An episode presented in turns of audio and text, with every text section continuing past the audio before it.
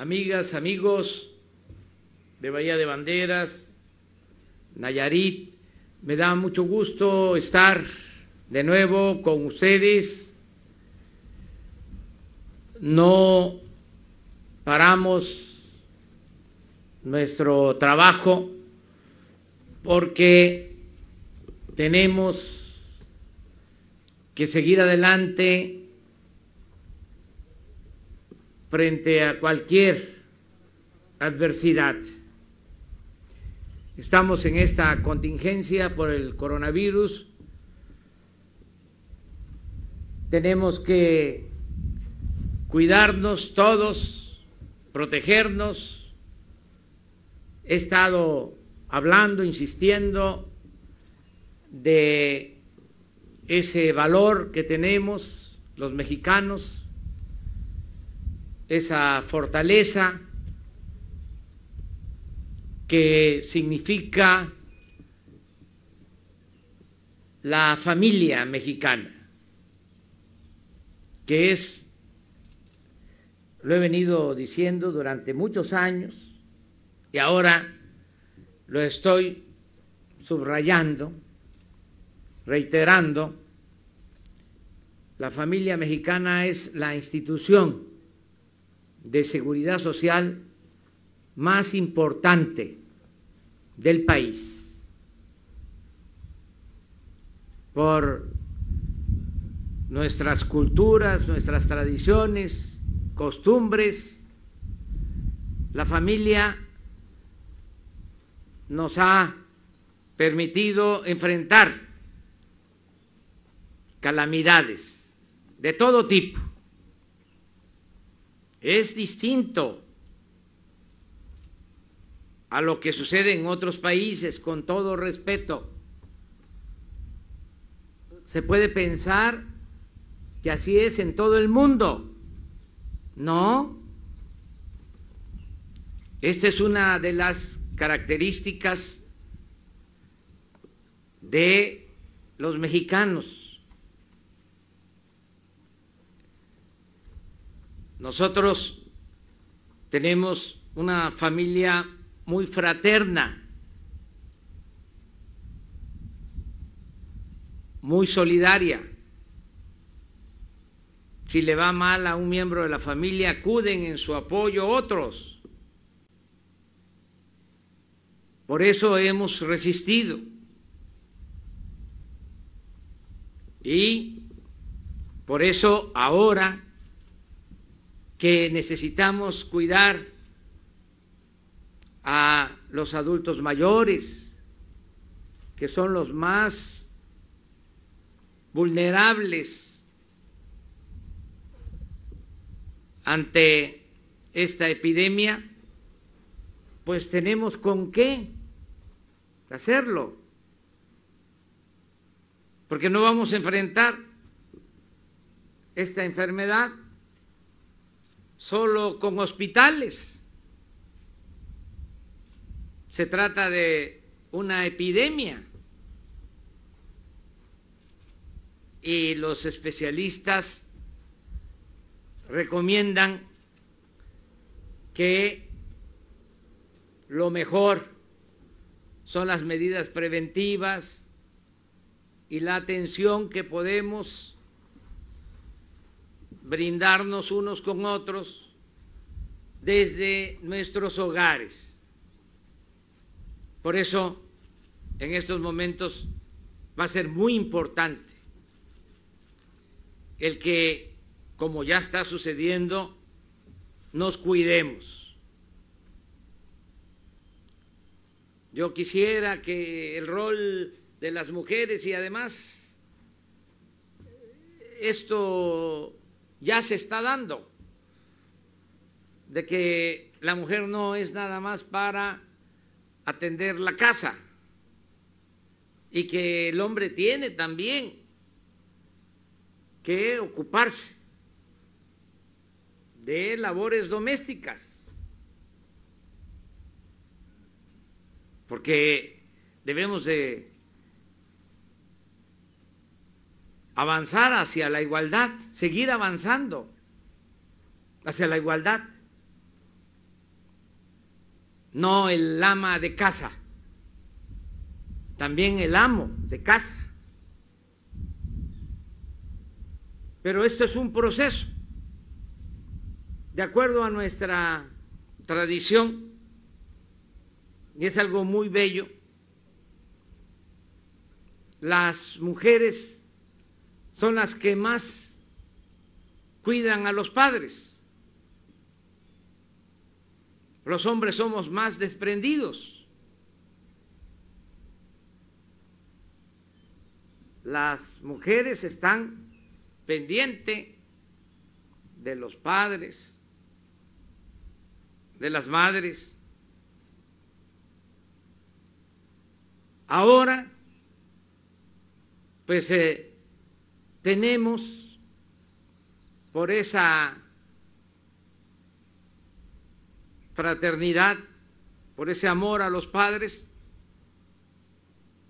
por ese cuidado a madres, a padres, tenemos millones de enfermeras y también de enfermeros. Pero eso es una garantía. Desde luego, no solo estamos atenidos a la solidaridad de nuestro pueblo, estamos también eh, preparándonos para tener los espacios suficientes en centros de salud, en hospitales. Ya ustedes saben que recibimos el gobierno y el sistema de salud estaba muy descuidado. La atención en el ISTE, en el seguro, en los centros de salud, en los hospitales de la Secretaría de Salud de los estados. Muy mal el sistema de salud pública. Y llevamos, pues desde el principio, 16 meses trabajando en levantar el sistema de salud. Una de las cosas que hice en este tiempo fue recorrer 200 hospitales del programa INS Bienestar y resolver cómo se iba a llevar a cabo una reforma para garantizar el derecho del pueblo a la salud atención médica, medicamentos gratuitos, con cuatro acciones. Esto antes del coronavirus.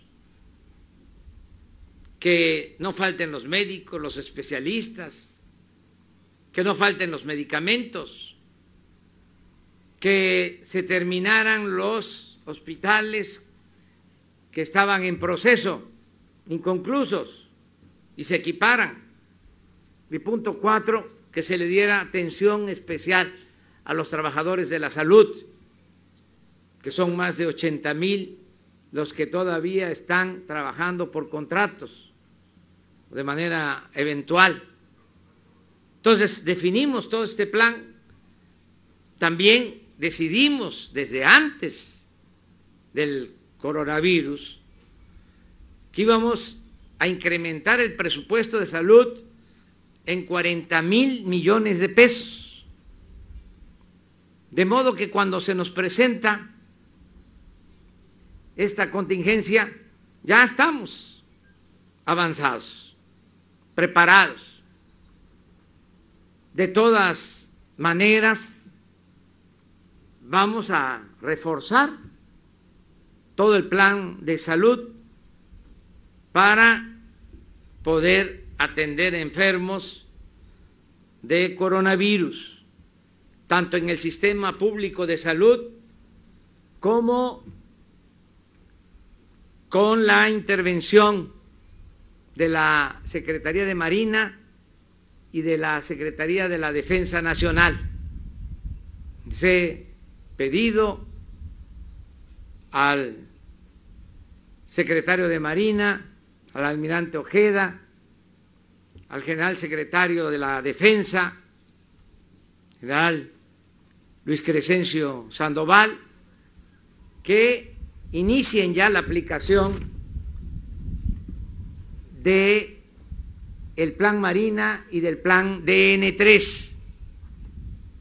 Ya está en su etapa inicial, tanto un plan, repito, el Marina como el plan DN3. Y aquí quiero comentarles que una de las cosas que estamos haciendo es eh, encargarle a la Marina y al Ejército el que puedan prepararse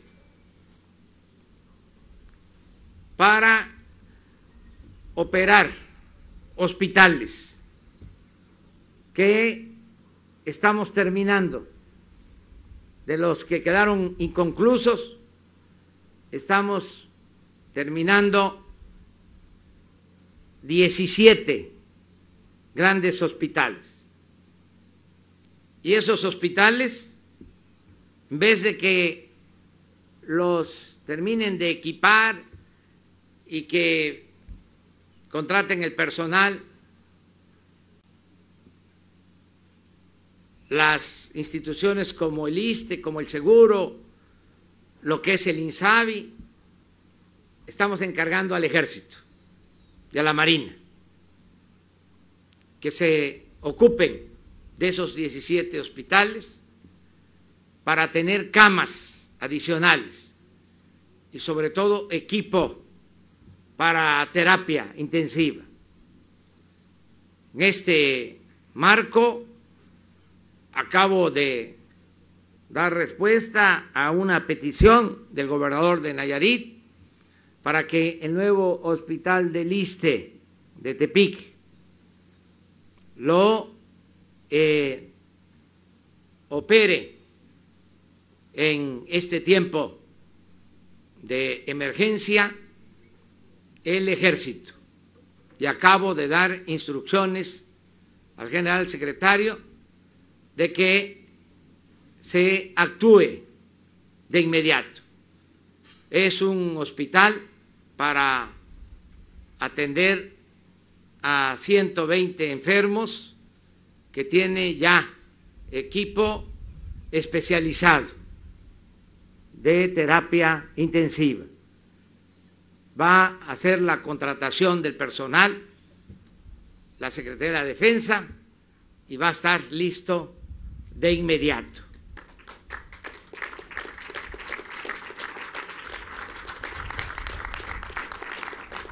Y estamos enfrentando esta pandemia, pero al mismo tiempo tenemos que cuidar nuestra economía, que no se caiga nuestra economía, no pararnos por completo porque se puede hacer cuando se tiene una economía en donde la mayor parte de, la población, como se dice, económicamente activa, pertenece a las actividades formales, lo que es la economía formal. Así eh, se expresa en países europeos, en Estados Unidos. La mayoría de la población económicamente activa está en la formalidad, trabajando en empresas, con contratos, con salarios, con prestaciones. Desde luego una crisis también les afecta. Pueden haber despidos eh, o se deja de contratar a más trabajadores. Pero nosotros en México, desgraciadamente, tenemos más de la mitad de nuestra población económicamente activa en la informalidad, en lo que se llama economía informal, que no es más que buscarse la vida como se puede. Y tenemos que cuidar también esa economía, porque de esas actividades dependen millones de mexicanos. El pequeño comercio, los talleres, las taquerías, toda la actividad económica de la gente humilde, de la gente pobre, de los que viven al día, los que diariamente consiguen su sobrevivencia. Entonces, tenemos que cuidar la economía. Si nos paramos por completo, pues entonces vamos a sufrir más. Tenemos que equilibrar, cuidar la salud, desde luego, lo más importante, la vida, pero también cuidar nuestra economía, porque si se nos cae mucho la economía, pues va haber pobreza. Y ya sabemos que esa pobreza pues también produce desgracias. Entonces estamos buscando de atemperar los efectos de esta pandemia, manteniendo en la medida de lo posible nuestra economía. Si el presidente se encierra y se queda allá en el palacio, si no da la cara, pues imagínense qué mensaje estamos transmitiendo.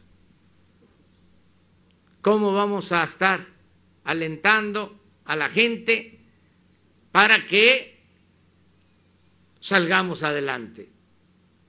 Que no nos eh, venzamos, que no nos demos por vencidos, que salgamos adelante ante esta adversidad que no nos venza esta crisis por el coronavirus, que salgamos adelante y tener mucha fe en que vamos a lograr reactivar pronto nuestra economía. Y aquí está el ejemplo, tenemos forma de hacerlo. En Bahía de Banderas, nos comentaba Román, se están invirtiendo alrededor de 450 millones de pesos. Pero con estas obras y con acciones de vivienda se están generando alrededor de 2.500 empleos.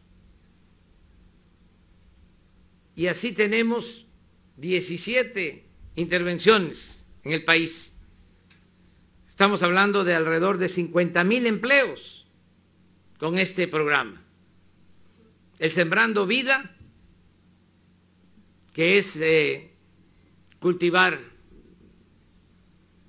el campo, la tierra,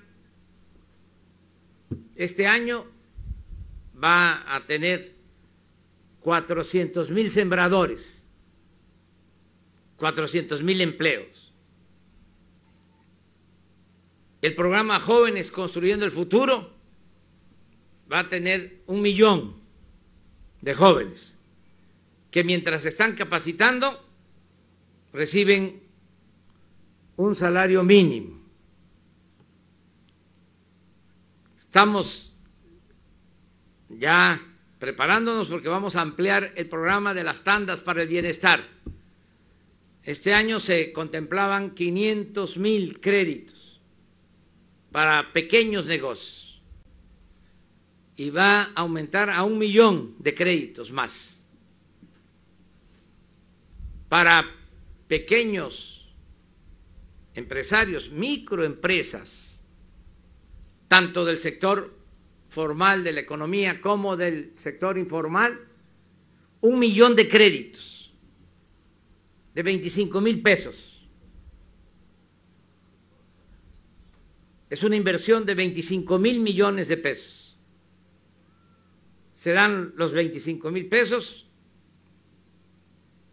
tres meses de gracia, no se abona y hasta el cuarto mes se empieza a abonar mil pesos y se termina de pagar en tres años. Esto ya vamos a iniciar.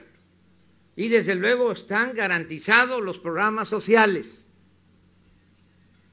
Ya más de la mitad de los adultos mayores ya tienen en sus cuentas las pensiones de cuatro meses, se les adelantó por esta contingencia. Y ya empezaron los operativos para entregar a los que no tienen sus cuentas bancarias, entregar de manera directa. Y queremos terminar lo más pronto posible, porque ya no queremos que salgan los adultos mayores de sus hogares. Y vamos a tener a más tardar el 10 de abril entregados los apoyos para más de 8 millones de adultos mayores. Les comento que es una inversión nada más eh, en este programa por esta decisión de adelantar 40 mil millones de pesos. Todo esto ayuda a la economía popular. Lo mismo se decidió adelantar el apoyo a las pensiones para niñas, niños con discapacidad. Y ahí vienen las becas. 11 millones de apoyos para 11 millones de estudiantes de todos los niveles de escolaridad. ¿Cómo lo podemos hacer esto? porque tenemos finanzas públicas sanas. A pesar de la contingencia, el último reporte que tengo es que la recaudación es del 6% superior al año pasado, porque nos están ayudando a pagar los impuestos, mejor dicho, las contribuciones, empresarios, profesionales, siguen cumpliendo con su deber y además muchos que no estaban regularizados, como ya hay cambio en las leyes, ya no se admite lo de las facturas falsas, porque había quienes se dedicaban a eso, ya se convirtió en delito grave, ya por voluntad propia están llegando al SAT a ponerse al día. Y también las grandes empresas que antes por influencia no pagaban o se les condonaban los impuestos, ya también saben que son tiempos nuevos y que todos tenemos que contribuir, todos tenemos que apoyar. De modo que, como no hay corrupción, nos rinde el presupuesto. Y también ante la crisis, nada de que vamos a pedir eh, un crédito al Fondo Monetario Internacional como era la costumbre. No, nada de endeudar al país. Podemos salir si ahorramos y evitamos la corrupción. Y también tomamos la decisión de no aumentar el precio de las gasolinas, del diésel. Al contrario, ahora está bajando. Y vengo viendo los precios de la gasolina. Y aquí aprovecho también para hacer un llamado a los concesionarios de las gasolineras que ajusten a la baja el precio. No puede costar la gasolina más de 17 pesos. No puede costar más de 17 pesos la eh, gasolina, la magna. Y no más de 18 la premium. Porque se les está vendiendo más barata la gasolina que antes. Pemex les está vendiendo más barata la gasolina a los concesionarios. Y nada que ellos se queden ahora con más utilidad, más ganancia, que no aprovechen, que no abusen, que nos ayuden para que no haya especulación. No tiene por qué haber escasez de alimentos porque hay abasto suficiente y no tiene por qué haber carestía.